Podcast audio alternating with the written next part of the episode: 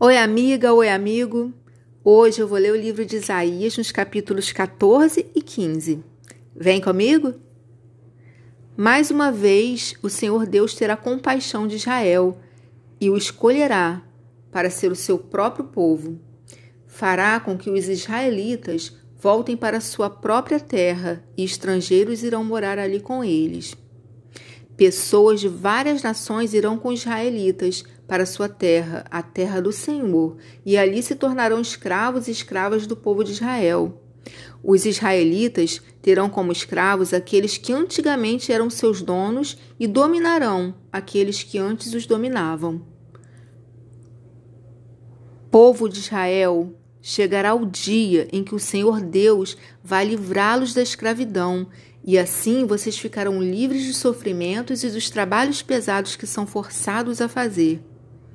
Quando esse dia chegar, zombem do rei da Babilônia, recitando esta poesia.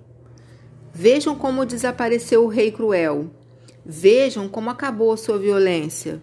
O Senhor tirou o poder dos maus, ele quebrou o bastão dos governadores cruéis que na sua ira maltratavam os povos e na sua fúria perseguiam as nações que haviam conquistado. Agora o mundo inteiro está calmo e em paz, e todos cantam de alegria. Até os ciprestes e os cedros do Líbano estão contentes com a queda do rei da Babilônia e dizem: Desde o dia em que ele caiu, não apareceu ninguém para nos derrubar.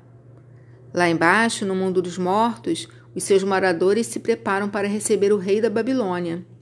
As sombras daqueles que eram poderosos na terra acordam. Os que foram reis se levantam dos seus tronos. Todos eles dirão ao rei: Você também perdeu as forças. Agora você é igual a nós. Aonde foi parar a sua vaidade? Onde está agora a música das suas harpas? Elas estão aqui, no mundo dos mortos, onde você vai se deitar em cima de vermes e vai se cobrir com bichos. Rei da Babilônia, brilhante estrela da manhã, você caiu lá do céu. Você que dominava as nações foi derrubado no chão. Antigamente você pensava assim: subirei até o céu e me sentarei no meu trono acima das estrelas de Deus. Reinarei lá longe, no norte, no monte onde os deuses se reúnem. Subirei acima das nuvens mais altas e serei como Deus Altíssimo. Mas você foi jogado no mundo dos mortos, no abismo mais profundo. Os mortos vão olhar espantados para você e vão perguntar: será este o homem que fazia os reinos tremerem? Que fazia o mundo inteiro tremer de medo? Será este o homem que fez o mundo virar um deserto, que arrasava cidades e não deixava seus prisioneiros voltarem para casa? Todos os reis do mundo foram sepultados com homenagens, cada um na sua própria sepultura. Mas você não foi sepultado. Como se fosse um aborto nojento, o seu corpo foi jogado fora e pisado. Está coberto de corpos de soldados mortos na batalha, daqueles que desceram até a cova cheios de pedras. Você não foi sepultado como os outros reis, pois arrasou seu próprio país e matou seu próprio povo que morram todos os descendentes desse rei maldito. Por causa da maldade dos seus antepassados, matem logo seus filhos, a fim de que eles nunca venham a governar a terra, nem encham o mundo de cidades. O Senhor Todo-Poderoso diz: Vou atacar e arrasar a cidade de Babilônia. Vou acabar com todos, pais e filhos, avós e netos. Sou eu, o Senhor, quem está falando. Farei com que a Babilônia vire um lamaçal, um lugar onde viverão as corujas. Vou varrê-la com a minha vassoura, e ela desaparecerá. Eu, o Senhor Todo-Poderoso, falei. O Senhor Todo-Poderoso jurou: Vou fazer o que resolvi. Vou realizar o meu plano. Vou acabar com os assírios que estão na minha terra de Israel.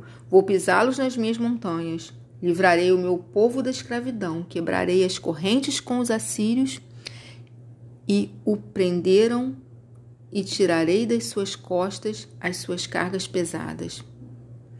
Este é o plano que tenho para o mundo inteiro. A minha mão está levantada para castigar as nações. O Senhor Todo-Poderoso resolveu fazer isso. Haverá alguém que o faça parar? Ele levantou a mão para castigar. Haverá quem a faça baixar? No ano em que o rei Acais morreu, veio de Deus esta mensagem: Povo da Filisteia, não fique alegre por estar quebrada a Síria, o bastão que os castigava.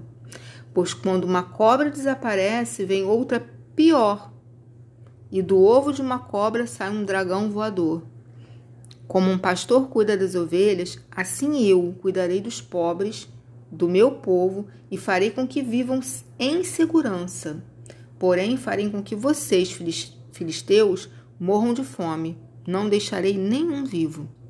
Chorem e gritem de dor, cidades dos filisteus, fiquem todas espavoradas, pois do norte vem uma nuvem de pó. É um exército que não tem nenhum covarde nas suas fileiras. Que resposta será dada aos mensageiros que vierem da Filisteia? A resposta será esta: O Senhor Deus fundou Sião, e ali os pobres do seu povo encontram abrigo.